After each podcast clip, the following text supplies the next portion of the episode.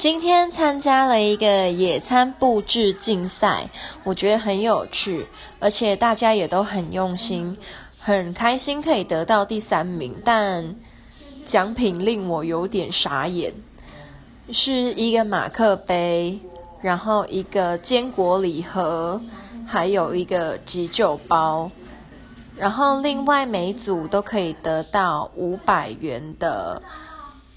补助金。所以我觉得其实已经不错了。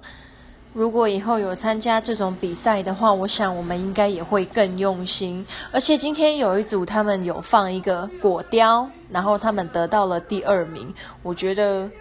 他们其实可以得到第一名，但我不懂第一名为什么可以得到第一名，因为我觉得他们没有放什么东西，